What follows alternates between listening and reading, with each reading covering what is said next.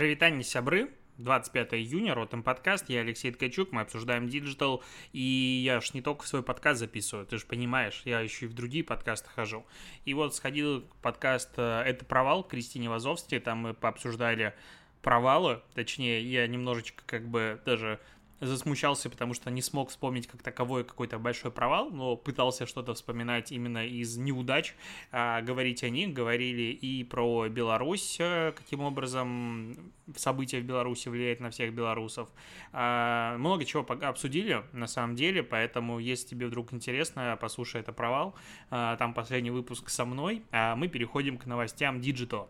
Вчера представили Windows 11, и я как бы тут вроде бы год назад соскочил с винды на Mac и весь себя такой маковод, и уже кайфую прям мне все нравится, но Windows же как бы мир существует, он намного больше, чем э, Mac, и новая Windows 11 на самом деле внешне, то, что я увидел, мне понравилось.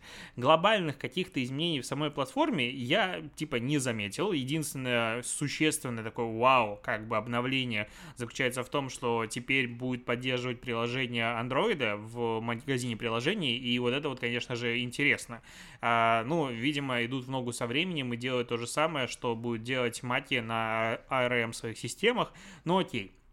Внешне выглядит красиво, мне, честно скажу, нравится внешне больше, чем э, Mac система, э, но вот сейчас я смотрю на свой, как бы, MacBook, и смотрю на скриншоты винды, и что-то мне оно напоминает. То есть, э, вот эти закругленные полупрозрачные формы, как бы у винды они тоже были на самом деле давно, еще в семерке начало все это дело появляться, но сейчас как-то э, меню пуск стало по центру тоже находиться, ну вот точнее может находиться по центру, ты можешь перенести его в обычное место, но глобально.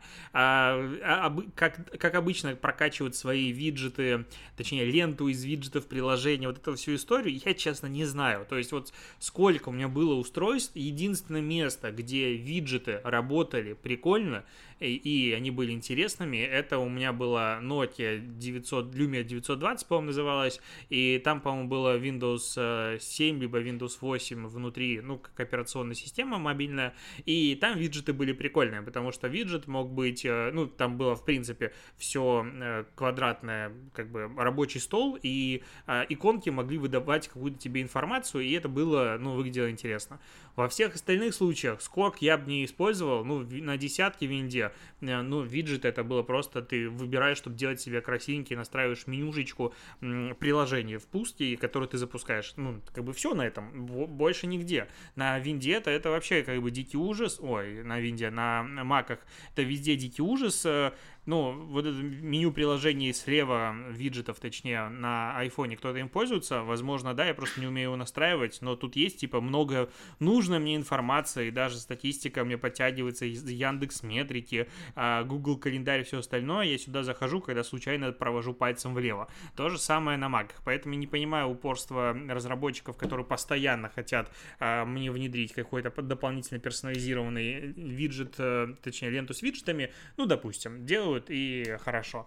Но самый, конечно, прикол презентация в том, что у них на 10 минут зависла э, сама презентация, и, э, получается, официальная трансляция упала, блогеры транслировали как бы дальше, потом она поднялась. Ну, я считаю, что не хватило просто синего экрана смерти. Если бы он появился, это был бы просто самое эпичное э, объяснение того, насколько Windows 11 хороша. Напомню контекст, что я ушел э, с винды, потому что у меня ноутбук начал безумное количество раз за день, и за неделю, и за месяц выкидывать синий экран смерти. Я понял, что я больше не хочу с этим э, жить и заниматься, и просто купил себе MacBook, а этот э, девайс э, прошлый Huawei MateBook Pro, он э, как не знаю, как второй какой-то экран качует с моего стола на стол жены, когда это требуется. А, так, поговорим про ТикТок, потому что в Нидерландах, я честно не могу называть Голландию Нидерландами, но, допустим, в статье так и написано, правильно же говорить Нидерланды, а, совместный иск, как он называется, коллективный иск подали против э, ТикТока на полтора миллиарда евро за незаконный сбор и продажу информации о несовершеннолетних пользователях. А, речь идет о том, что, чуваки, вы собирали информацию о детях и давали возможность э, таргетировать на них рекламу. И информация отправилась за рубеж без каких-то гарантий конфиденциальности или безопасного хранения. Ну вот э, по поводу без каких-то гарантий конфиденциальности и безопасного хранения. Что тут напоминает, да? То есть, ну вот, если бы в России началось делать, типа, ТикТок о наших детях или там Инстаграм о наших детях передает информацию на Запад для того, чтобы транслировать на них ЛГБТQ+, рекламу и делать из них геев и лесбиянок, ну, наверное, такой бы закон обсуждался бы везде. А тут вроде бы Голландия делает это абсолютно законно. Ну, я как бы уже устала, честно говоря, от наездов на ТикТок о сборе данных которые ни разу еще не подтвердились, ну, точнее, о том, что они что-то делают незаконно. Но вот Голландии решили попробовать пополнить свой бюджет таким образом. А в MyTarget большое обновление, и у них э, появилась возможность создавать персонализированные ролики, причем создавать сразу до 150 персонализированных роликов на продвижение, точнее, для продвижения на платформе. А, можно адаптировать под интересы, можно адаптировать под демографические характеристики, геолокацию аудитории и все остальное. Можно работать с двумя целями критериями брендинг и перформанс, э, соответственно, платить за либо узнаваемость э, рекламы, знание бренда, либо за лиды, экшен и все такое. Что еще интересно, что получается, ты можешь либо загрузить, делать ролик из нескольких кадров э, и таким образом ее персонализировать, либо можно загрузить брендбук с логотипами, шрифтами, общий ролик компании, файл с описанием товаров, э, с помощью сервиса установить единый формат озвучки товаров, и система будет э, дальше тебе помогать создавать ролики.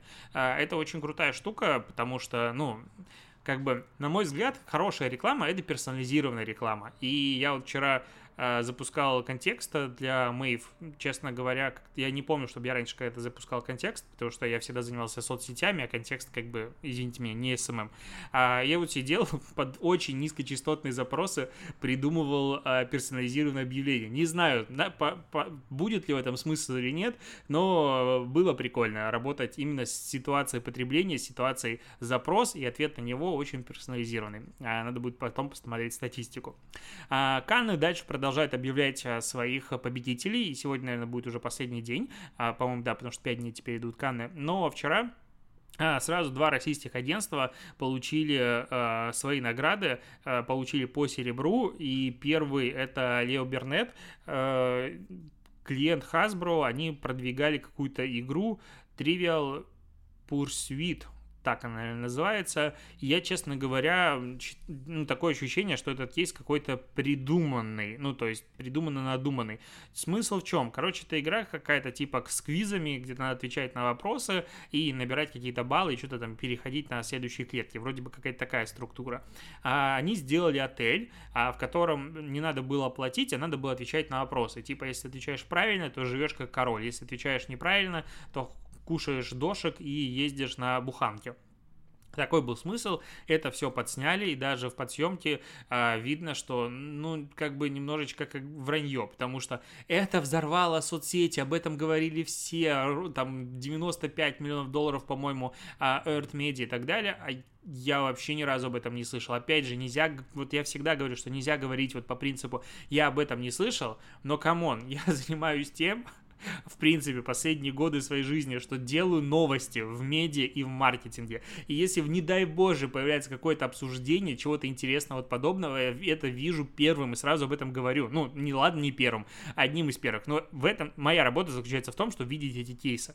И если мимо меня это пролетает так, что я, в принципе, впервые про этот кейс слышу, ну, это странно. Ну, то есть, это реально кейс, который появился здесь. Ему дали серебро, ну окей, может быть, э, что-то не понял, потому что вот такая механика. Как бы, получается, ты играешь в реальной жизни в от в отеле с помощью этих ответов на вопросов. Показано, что там вот телевизор открывается там красивый, хороший, если ты правильно отвечаешь на вопрос, или плохой. Или вот открывается холодильник с классным игристом, если опять же ты отвечаешь на вопросы правильно. Вот все выглядит так, как будто бы это ну, просто подсъемка ради кейса. Если это было на самом деле и все очень круто, ну, восторг, потому что я, опять же, говорю, об этом не слышал. А вот второй кейс шикарный, и я думаю, и ты об этом слышал, тебе он тоже нравится. Это квартиротека от IKEA. Э, смысл в чем? Мы все живем в стандартизированном достаточно жилье, и э, IKEA предложила кучу вариантов того, каким образом э, сделать ремонт дорогой и хороший в разных квартирах, в разных сериях, в разных комнатах, и сделали квартиротеку. И это, на мой взгляд, безумно круто круто, и это реально очень полезный кейс. Ну, то есть это кейс формата не «Ой, прикольно», а кейс, которым до сих пор пользуются люди, и я даже на YouTube сейчас регулярно же залипаю на различные шоу про ремонт и вот все подобное. И недавно видел, э, девушка показывала, типа, я зашла на сайт Икеи, собрала там себе ремонт, ну, точнее, внешний вид э, квартиры, вот, пожалуйста, показываю. Понятное дело, что там никакого изысков нет, это икеевский стандартный ремонт, и мы все знаем, как выглядит мебель из Икеи. И я вот сейчас смотрю вокруг себя, я полностью сижу э, в комнате с мебелью из Икеи, но, тем не менее, это реально очень крутой инструмент, и чуваков прям искренне поздравляю. А, после моих искренних поздравлений, думаю, надо перейти к э, нативной интеграции, потому что 20, о, 20 30 июля состоится конференция Globalize в Санкт-Петербурге, офлайновая конференция, и сегодня последний день, когда можно э, урвать билетик за 4320 рублей вместо 7900 рублей. Напомню еще раз, что это за конференция. Это международная конференция по международному интернет-маркетингу, где поднимается три основные темы. Это acquisition, retention и analytics. Будут практически кейсы, а будет только индустрия. Кто будет спикеры? А, специалисты Google, AppsFlyer, AirTarget, Angle Connect, TikTok, OVAX, ShareIt, HTTP Pool, Tribuna, SportQuake, LCFC и FBS. Это как раз ребята, которые и устраивают эту конференцию, а, потому что это международная финтех-компания, которая делает как и Forex, она выступает как Forex-брокер, так и разработчик инструментов а, дополнительных для инвестирования и трейдинга. 16 миллионов клиентов в 150 странах. Напоминаю, что по ссылке в описании можно перейти и купить билет ну, почти в полтора раза дешевле. А на этом мы прощаемся в, в рамках Ротом подкаста с конференцией и переходим э, к следующим новостям.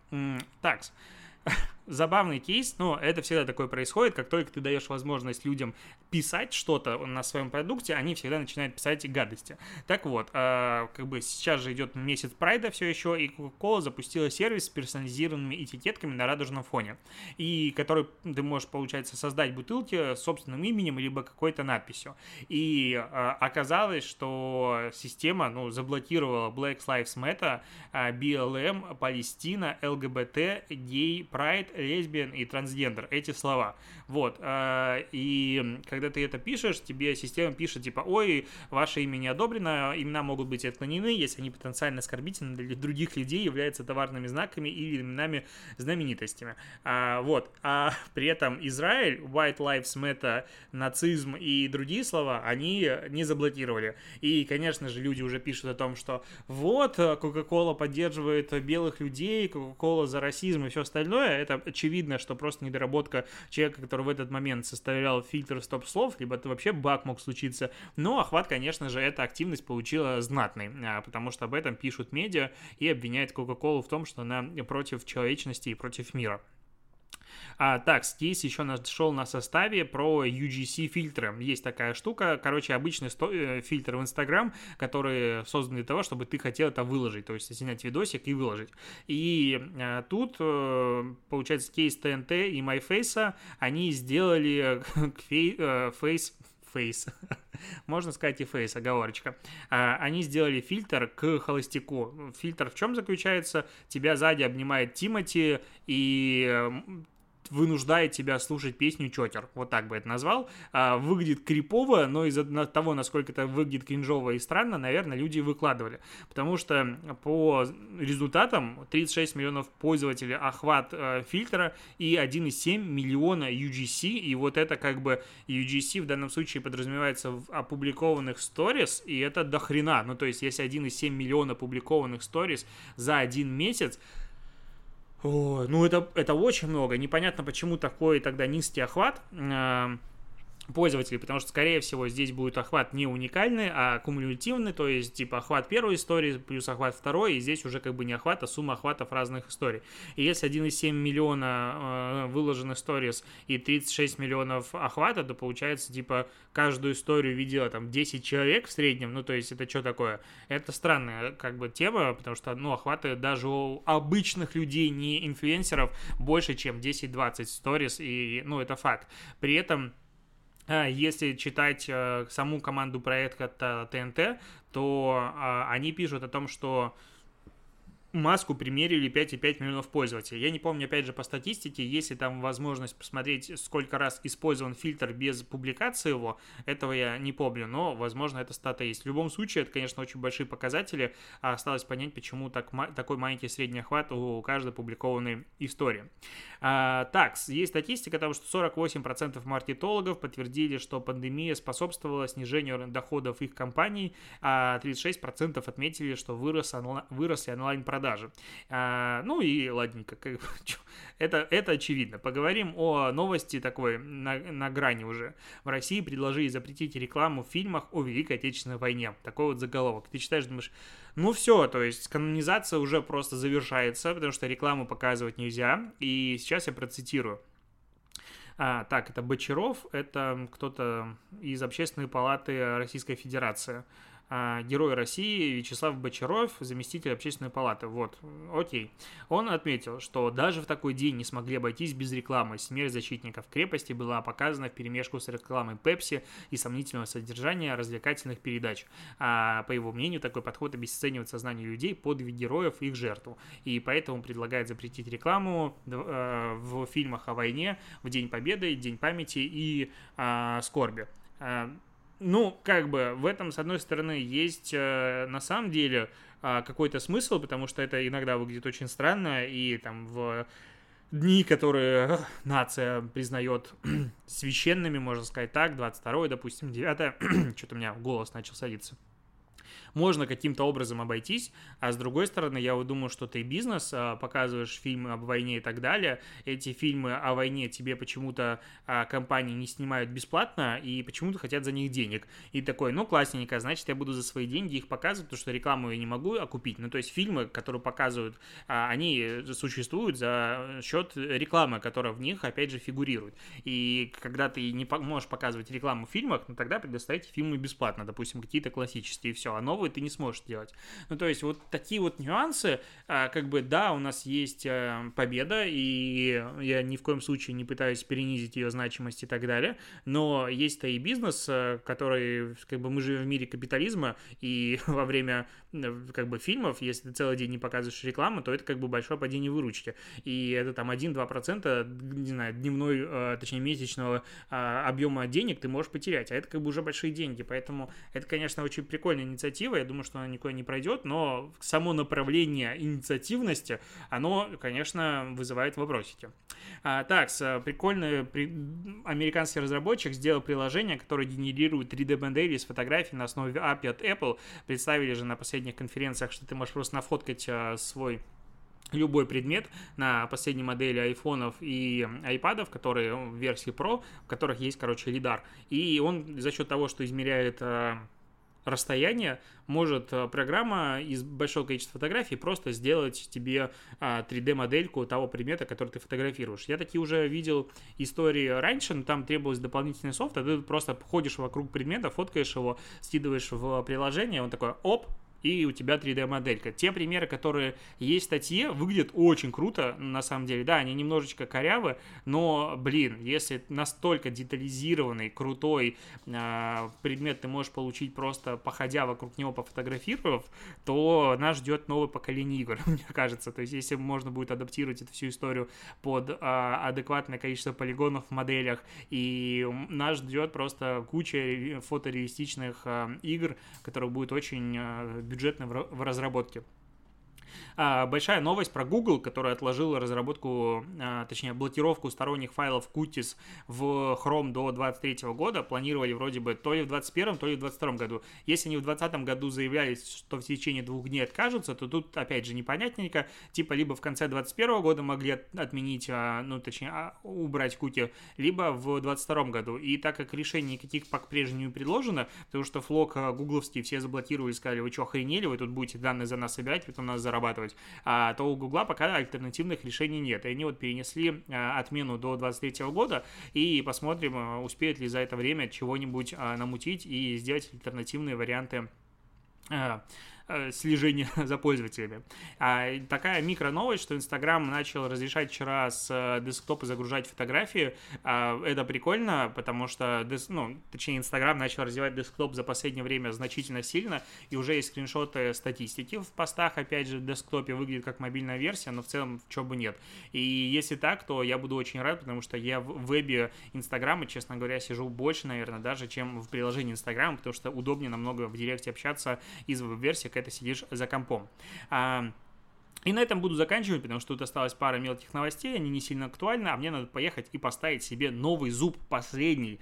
Да, я ходил без одного зуба лет, наверное, 5, как-то так совпало, получилось, наконец-то завершена вся эпопея, мне еду ставить временную коронку, и потом поставить полноценную коронку, я буду человеком с 28 зубами, да, получается, потому что 4 мудрости ушли, и получается остается 32 минус 4, 28. На этом все. Покеда, услышимся с тобой в понедельник.